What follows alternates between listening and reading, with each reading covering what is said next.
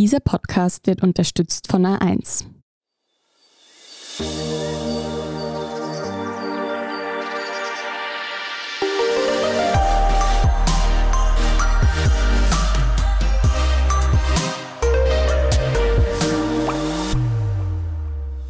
Willkommen zu Besser Leben, der Standard-Podcast zum Glücklichwerden. Ich bin Selina Thaler. Ich bin Martin Schauhuber. Und Martin, wir beschäftigen uns heute mit einem Thema, das ja auch damit einhergeht, dass die Sonne sehr früh untergeht, nämlich mit Vitamin D. Vorab auch schon ein Dankeschön an unsere Hörerin Merle und ihre Schwester, die uns das Thema geschickt haben. Und wer auch eine Idee hat, kann sie natürlich immer sehr gerne an besserleben.derstandard.at schicken. Man liest und hört ja immer wieder von Vitamin D. Also es gibt auch in meinem Umfeld so immer wieder Ärzte, die davon sprechen. So wirklich konkretes oder gesichertes wissen aber nur die wenigsten. Auch im Zusammenhang mit Corona wurde ja auch immer wieder über Vitamin D gesprochen. Aber das, was die meisten wissen, ist, gerade im Winter ist es schwierig zu bekommen. Genau. Vitamin D ist ein bisschen sowas wie das Einhorn unter den Nährstoffen, ein bisschen mystisch und jeder hat irgendwo schon mal davon gehört, aber so richtig kennt sich jetzt keiner aus. Und das öffnet wiederum gefährlichem Halbwissen und auch manipulativer oder einfach falscher Werbung die Tür. Und wenn Vitamin D alles heilen würde, wofür es irgendwo beworben wird, dann wäre es der heilige Gral. Also, dass es ein absolutes Wundermittel ist, kann man ausschließen. Ich sage mal wahrscheinlich. also die Kernfunktion von dem Ganzen kennt man sehr genau. Wir brauchen Vitamin D für gesunde Knochen, weil Kalzium dort ohne Vitamin D nicht hinkommt. Das ist gesichert, das steht in jedem Mediziner Ausbildungsbuch. Aber weil dieses Vitamin D jetzt auch bei einigen anderen Stoffwechselprozessen schon mitspielt, gibt es Vermutungen, dass ein Mangel für viele chronische Krankheiten eine Rolle spielen soll und auch für einige nicht chronische Krankheiten. Dazu dann später mehr. Mhm. Wie verbreitet ist denn so ein Mangel? Das kommt stark darauf an, welche Empfehlung man hernimmt. Und da bahnt sich auch schon an, dass Vitamin D ein Thema ist, wo es viele Uneinigkeiten gibt. Also die Empfehlungen von unterschiedlichen Organisationen gehen von 25 bis 75 Nanomol pro Liter. So, das kann man einfach Blut abnehmen, Vitamin D messen. Das ist recht unkompliziert. Also wenn die einen sagen 25 braucht man, die anderen 75, dann merkt man schon, da geht einiges auseinander. In der Dachregion sind es 50, da trifft man sich quasi in der Mitte. Diese Grenzwerte sind jetzt auch nicht wirklich hieb- und stichfest so super begründet. Manche Mediziner sprechen da auch von Willkür und manche sagen, sie sind nicht hoch genug. Dazu kommt noch das Problem, dass die beste Messmethode für Vitamin D wahnsinnig teuer ist. So teuer, dass sie sogar in der Forschung oft nicht verwendet wird. Und wenn man dann Patienten diagnostiziert, spucken unterschiedliche Testmethoden, die günstiger sind, unterschiedliche Werte aus. So, soviel zum Thema Mangel. Es ist nicht ganz einfach. Es gibt natürlich trotzdem Erhebungen. In Deutschland hatten 2015 laut einer repräsentativen Studie vom Robert Koch Institut, also da kann man davon ausgehen, dass das Hand und Fuß hat, hatten ca. 30 Prozent der Untersuchten einen Vitamin D-Mangel. Jetzt muss man schon noch dazu sagen, dass das immer eine Momentaufnahme ist und dass dieser Spiegel im Laufe des Jahres natürlich schwankt. Aber trotzdem 30 Prozent ist nicht nichts. Ja, das ist immerhin ein Drittel der Bevölkerung. Das heißt, wo kriegen wir dieses Vitamin D her? Es fängt schon mal damit an, dass es Vitamin D als solches jetzt eigentlich gar nicht gibt. Das ist nur der Vollständigkeit halber. Es ist eigentlich eine Gruppe von fettlöslichen Vitaminen. Die wichtigsten sind D2 und D3. Aber wir können jetzt schon bei Vitamin D bleiben. Das ist jetzt nicht unkorrekt deswegen. Aber weil das der Körper großteils selbst bildet, ist dieses Vitamin eigentlich ein Hormon, was uns als inoffiziellen Hormon-Podcast natürlich besonders freut. Mhm. Und wie bilden wir dann dieses Hormon? Wenn unsere Haut von der Sonne UVB-Strahlung bekommt. Manche erinnern sich vielleicht noch an die Hautpflegefolge. Es gibt eben UVA und UVB-Strahlung in der Sonne. Und wenn eben diese UVB-Strahlung auf die Haut trifft, erzeugt sie Vitamin D. Unter gewissen Bedingungen, die ich dann gleich noch sage. Man muss wohlgemerkt draußen sein dazu, weil UVB-Strahlen durch Fensterscheiben nicht durchkommen. Und man schätzt, dass wir ungefähr 80 Prozent unseres Vitamin D über die Sonne aufnehmen. Ist eben 80 Prozent, es ist nicht die einzige Quelle. Wir kriegen es auch aus Lebensmitteln, vor allem aus fettem Fisch, aber auch ein bisschen aus Pilzen und sowas. Und es ist einigen Sachen künstlich zugesetzt vor allem Milch oft und auch vielen pflanzenbasierten Milchersatzprodukten steht auch ganz, ganz oft drauf mit extra Vitamin D und Calcium oft noch mhm. dazu, weil die werden oft gemeinsam gegeben, können auch ein bisschen zusammen. Wenn man jetzt über Sonne und über Essen nicht genug bekommt, dann gibt es noch Nahrungsergänzungsmittel. Es können Tabletten sein, das sind oft auch so Öltropfen. Ja, gibt es vieles, kann man auch überall kaufen. Mhm. Gilt das jetzt auch für die Sonne im Winter? Ja, in Österreich leider nicht. Und das ist ja schon auch etwas, was manche so ein bisschen wissen zumindest oder zumindest schon mal davon gehört haben. Es braucht eben diese gewisse UVB-Strahlung und die gibt es im Winter nur sehr kurz. Es gibt einen wunderbaren Rechner vom Norwegischen Institut für Luftforschung. Da kann man einfach alle Daten eingeben, Datum, Ort und so weiter. Und das spuckt einem dann aus, wie viele Stunden oder von wann bis wann die Strahlung stark genug ist, um Vitamin D zu produzieren. Ich habe jetzt mal die Daten für den Erscheinungstag dieser Folge angenommen, also 25. November für die, die sie nicht am Erscheinungstag hören. Der Ort ist jetzt für diese Rechnung Wiens geografische Mitte und das Wetter leicht bewölkt in dieser Annahme. Und da ist die Strahlung nur von kurz vor 11 Uhr vormittags bis circa halb eins stark genug, dass der Körper Vitamin D bilden kann. Und im Sommer schrumpft das sogar bei wolkenlosem Himmel bis unter einer Stunde. Und im Dezember schrumpft das sogar, wenn der Himmel wolkenlos ist, unter einer Stunde. Okay, also wolkenlos, was ist, wenn es bewölkt ist? Da machen Dichte und Art der Wolken große Unterschiede. Aber wenn der Himmel im Winter komplett bedeckt ist, dann kannst du die Vitamin D-Produktion komplett vergessen. So, und jetzt noch ein kleiner Nachsatz. Falls wir jetzt Zuhörerinnen und Zuhörer haben, die da die aktuelle Forschung ein bisschen verfolgen und sich jetzt denken, Moment, der Huber recherchiert nicht gescheit. Es wird seit 2019 angezweifelt, dass die gängigen Berechnungen so für die Momente, ab wann Sonnenlicht für die Haut gefährlich wird, aber auch ab wann Vitamin D-Produktion überhaupt möglich wird, da wird angezweifelt, dass die gängigen Berechnungen jetzt so ganz korrekt sind. Und ich sage das jetzt, weil die Recherche für den folgenden Satz mich Stunden meines Lebens gekostet hat. Es ist sehr kompliziert, dieses ganze Thema. Ich habe mich dann an Anthony Young gewendet, das ist der Professor, der diesen Berechnungsfehler aufgedeckt hat. Und er hat mir gemeinsam mit Dr. Alois Schrittwieser von der WetMed Wien sehr, sehr hilfsbereit erklärt, dass es da um 5 Nanometer der Wellenlänge geht, was in der Wissenschaft zwar sehr relevant und viel ist, aber was an dem, was jetzt für die breite Masse relevant ist, also wie lang man eben in der Sonne sein sollte, da ändert das jetzt nichts Großartiges. Weil du jetzt das wie lange angesprochen hast, Martin, wie viel von dieser Sonnenzeit brauchen wir denn, damit wir genug Vitamin D bilden können? Man liest so als Faustregel, dass es so reicht, Gesicht, Hände und Teile der Arme und Beine zwei bis dreimal pro Woche so 10 bis 15 Minuten in der Sonne zu haben.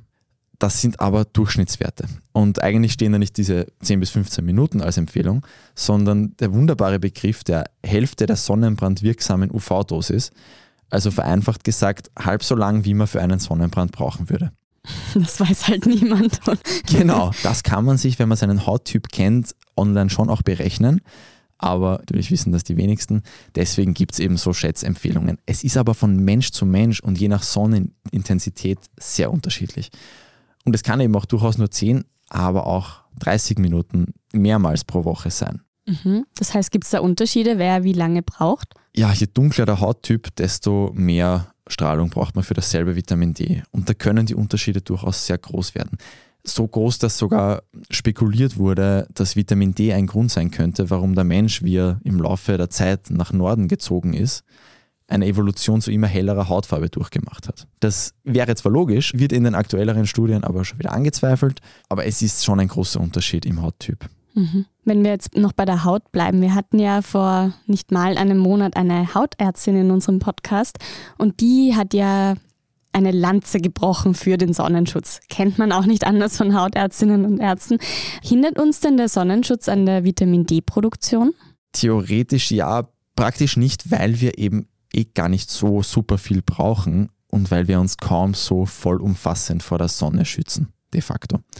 Das wurde auch in einigen Studien getestet. Zum Beispiel gab es da eine australische. Da wurden eben die Vitamin D-Level von Menschen verglichen, die einen Sommer lang entweder eine echte Sonnencreme oder eine Placebo-Creme verwendet haben. Abgesehen davon, dass ich mich wirklich frage, wie man es ja, wie man es verantworten kann, im australischen Sommer Menschen mit einer Placebo-Sonnencreme mhm. rauszuschicken. Die Sonnencreme-Gruppe hatte zwar schon ein bisschen weniger Vitamin D, aber immer noch locker genug. Die Forschenden nehmen an, dass das einfach daran liegt, dass sich die meisten eh nicht so super gründlich und auch nicht so dick wie eigentlich empfohlen einschmieren. Also nur Leute, die es aus medizinischen Gründen wirklich extremst genau mit dem Sonnenschutz nehmen, die sollten vielleicht dann auch im Sommer extra Vitamin D zu sich nehmen. Mhm. Das große Beispiel für solche Leute, nämlich für solche sehr kleine Leute, sind da Babys und Kleinkinder. Mhm. Weil die muss man ja sehr von der Sonne schützen. Mhm. Da passen ja auch Eltern hoffentlich immer sehr auf. Und deswegen steht Vitamin D auch im Mutter-Kind-Pass. Und Kinderärztinnen und Kinderärzte fragen nach, ob die Kinder eh auch brav ihre Vitamin D-Präparate nehmen. Mhm. Also sollte man aus Sorge um Vitamin D den Sonnenschutz jedenfalls mal nicht schleifen lassen. Auf keinen Fall. Ja, ich habe da auch ein sehr schönes Zitat einer Dermatologin gelesen. Wenn wir herausfinden würden, dass Rauchen den Vitamin D-Spiegel erhöht, würden wir es auch nicht empfehlen. Und genauso ist es mit, ich gehe ohne Sonnencreme in die Sonne, weil ich Vitamin D produzieren will. Na, ich muss mir jetzt generell nochmal kurz eine Minute nehmen für einen kleinen Nachsatz zur Hautpflegefolge vom Oktober, weil ich beim Thema Hautkrebs auch beim Feedback im Freundeskreis gehört habe, dass das die Leute unterschätzen. Also für viele ist Sonnenschutz nur eine Hürde zum Braunwerden, aber 2018 sind 358 Menschen in Österreich an Hautkrebs gestorben. Also das sollte man schon ernst nehmen. Die Hautärztin, die wir zu Gast hatten, hat da nicht spaßhalber so viel darüber gesprochen. Abgesehen davon, dass ein Sonnenbrand ja auch keinen Spaß macht. Mhm. Und vor allem ja auch oft dann einfach gerade der Hautkrebs lange nicht entdeckt wird, weil man es so unterschätzt, auch das Risiko. Ja. Ja. Aber jetzt zurück zum Vitamin D. Soll man sich dann im Winter zum Beispiel ins Solarium legen? Bringt das irgendwas? Na, weil im Solarium die UVB-Strahlung unverhältnismäßig schwach ist und die schädliche UVA-Strahlung sehr, sehr wohl sehr stark da ist. Also, blöd gesagt, man riskiert Hautkrebs, ohne dafür im Austausch Vitamin D zu kriegen. Und es ist ja auch ganz normal, dass der Vitamin D-Spiegel im Laufe des Jahres ein bisschen schwankt. Wir können das Vitamin D, und das ist was sehr Wichtiges, in unserem Körper speichern. Also wenn wir jetzt im Frühling und im Sommer und noch ein bisschen im Herbst genug davon erzeugen, dann kommen wir auch über den grausigen, dunklen Winter einigermaßen gut. Wenn wir dann nicht so viel einlagern und dann im Winter halt vielleicht gar nicht rauskommen, oder es ist ja im Winter oft das Problem, dass die Haut einfach nicht an die Sonne kommt. Wenn ich mit Handschuhen, Haube, hohem Kragen und vielleicht noch, wenn es richtig windig und ungut ist, mit einer Sturmhaube unterwegs bin, dann wird halt gar nichts produziert. Auch wenn man nicht so super lang bräuchte, dann kriegt man nicht einmal die Zeit. Mhm. Und dann kann es eben schon sein, dass der Spiegel dann zu niedrig wird. Vielleicht nutzt jetzt auch die ein oder andere die Pause, die wir jetzt gleich machen, um ein bisschen Vitamin D zu tanken. Da kann man sich ja auch kurz einfach ans Fenster stellen, am besten mit Sonnenschutz. Es werden gewisse Berufe verloren gehen, aber dafür gibt es viel mehr neue Berufe, die entstehen, neue Jobs, die entstehen. Und wir werden einfach die nächsten Jahre sehen, dass die Digitalisierung jeden erdenklichen und heute vielleicht auch noch nicht so erdenklichen Lebensbereich äh, durchdringen wird. Welche Skills man für das Berufsleben der Zukunft braucht und wie digital Österreich 2050 sein wird, dazu hört ihr Bundesminister Martin Kocher und A1 Group CEO Thomas Arnoldner in Connect Live, dem Podcast von A1.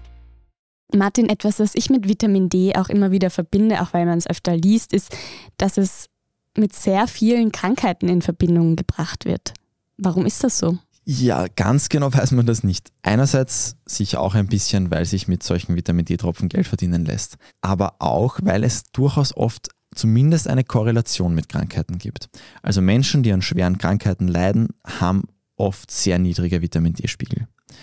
Und man kann daraus, und wir hatten das jetzt schon einige Male im Podcast, man kann daraus aber eben nicht einfach schlussfolgern, dass das Vitamin D jetzt für die Krankheit verantwortlich ist. Gerade bei bettlägerigen Menschen, da liegt es ja wirklich auf der Hand, wo das Problem liegt. Die kommen nicht mehr raus und produzieren deswegen kein Vitamin D mehr. Und es gibt auch noch unterschiedliche Krankheiten, die auch die Vitamin D-Verarbeitung im Körper schwächen. Aber das heißt jetzt natürlich nicht, dass es diesen Zusammenhang, den man durch Korrelation sieht, nicht sehr wohl auch kausal geben könnte eben zwischen Vitamin D und Demenz und zwischen Vitamin D und hohem Blutdruck. Es ist einfach null bewiesen. Es gibt oft aber halt auch noch keinen Beleg dafür, dass es nicht so ist. Und prinzipiell muss man natürlich sagen, auch wenn es jetzt die Krankheiten sind, die zum Vitamin D-Mangel führen und nicht umgekehrt, dann sollte man den Mangel natürlich trotzdem beheben, weil das führt ja dann wieder zu anderen Problemen. Mhm. Du hast am Anfang gemeint, dass es gerade für die Knochen wichtig ist. Ja, also wer einen Vitamin D-Mangel hat, der ist je nach Alter für unterschiedliche Knochenkrankheiten anfälliger. Bei Kindern ist es Rachitis, bei Älteren vor allem Osteoporose. Und es ist nachgewiesen, dass die Einnahme von Vitamin D und Calcium die Wahrscheinlichkeit von Knochenbrüchen leicht reduziert. Betonung in dem Fall auf leicht. Und es gibt sehr wohl einige Gebiete, wie zum Beispiel diverse Autoimmunerkrankungen, wo diese Korrelation belegt ist und wo es erklärende Theorien für einen möglichen Zusammenhang gäbe. Also zum Beispiel wird Vitamin D oft dann verdächtigt, wenn Erkrankungen umso stärker auftreten, je weiter man vom Äquator wegkommt. Weil dann ist quasi so der logische Schluss, okay, die Leute kriegen weniger UVB-Strahlen und generell weniger Sonne, das muss dann daran liegen. Da fehlt aber einfach noch die Forschung, die jetzt irgendwie eine Kausalität beweist. Und ich muss sagen, das war fast ein bisschen frustrierend zu sehen, für welche Krankheiten es da schon Ansätze, aber einfach keine ausreichend finanzierte weiterführende Forschung gibt.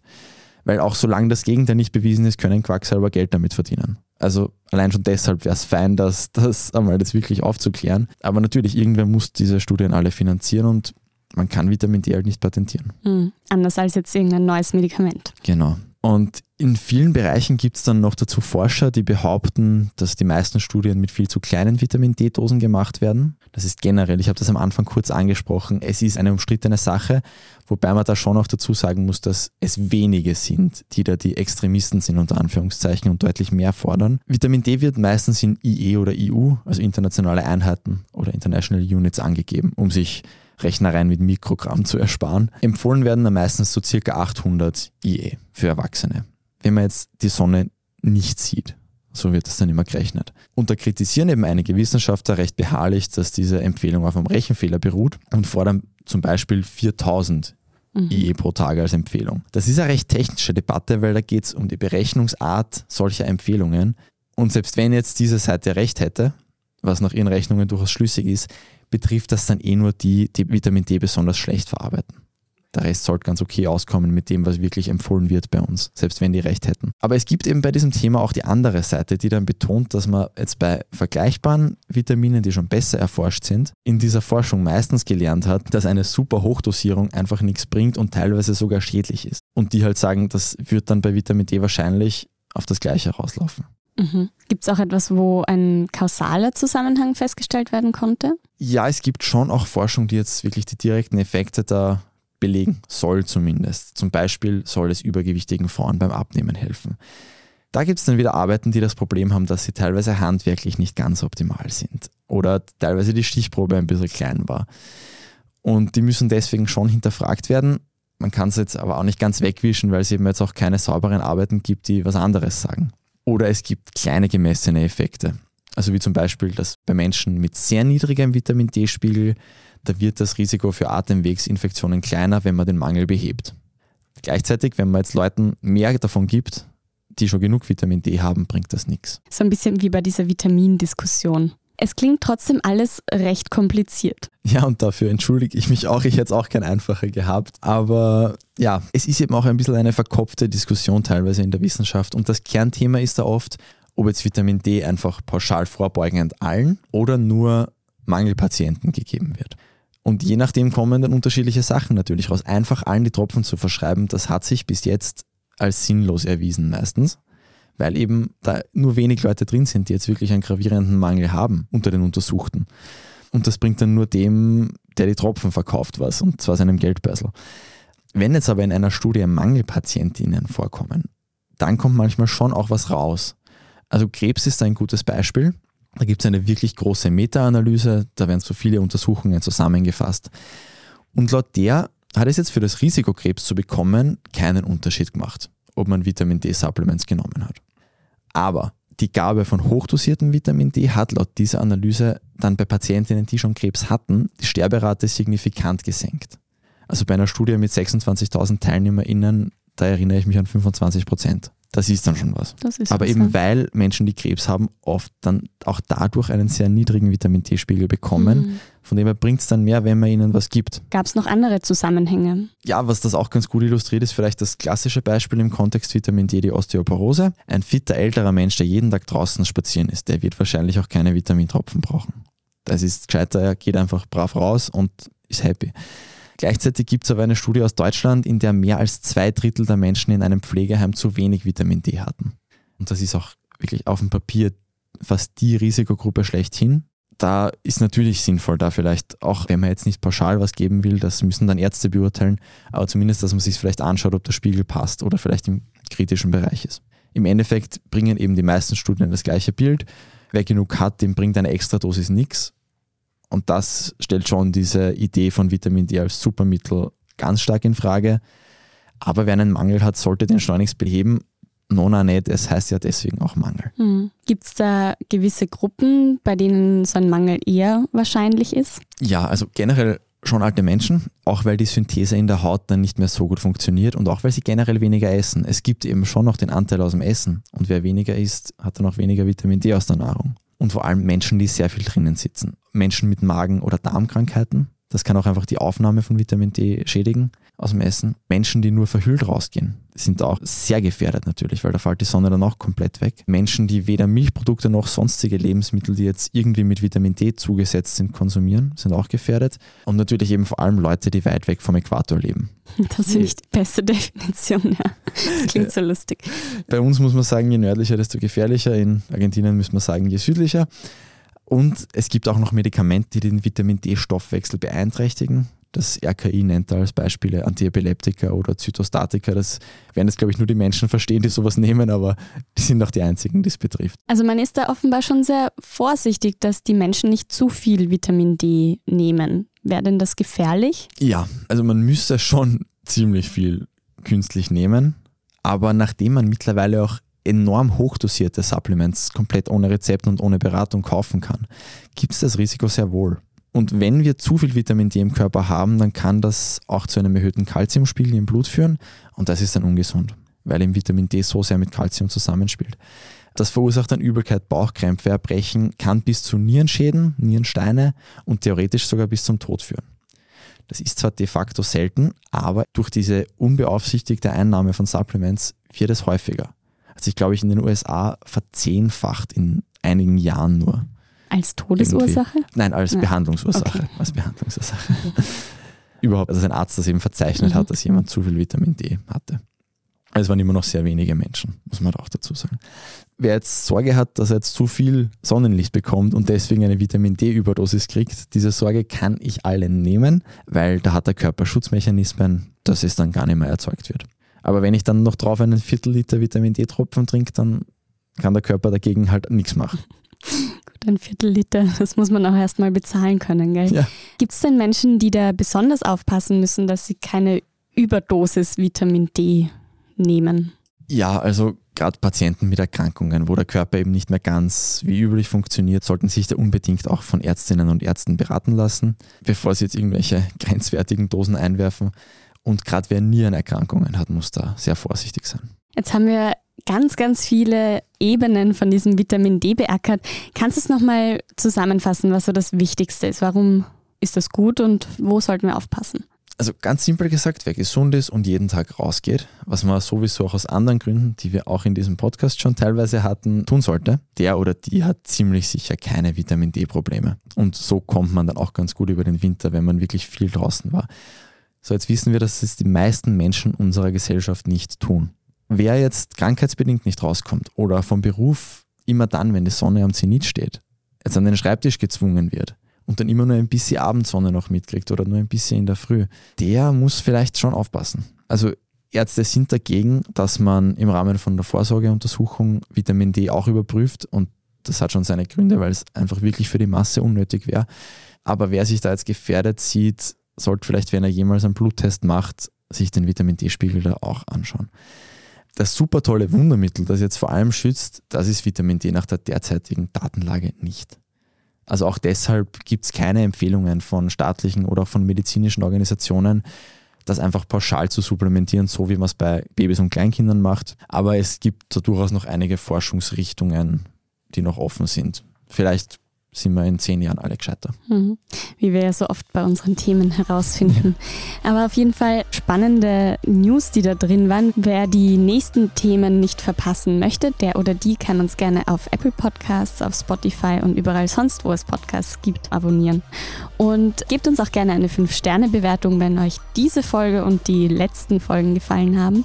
Und wie eingangs schon erwähnt, ihr könnt uns auch immer gerne Themenvorschläge schicken an besserleben.derstandard.at. Und wer uns auch finanziell unterstützen möchte, das ist unser Lieblingsabo, kann das auf Apple Podcasts Premium tun und so sicherstellen, dass es uns noch ganz, ganz lange gibt. Das war Besser Leben, der Standard-Podcast zum Glücklichwerden. Baba. Und bis nächste Woche.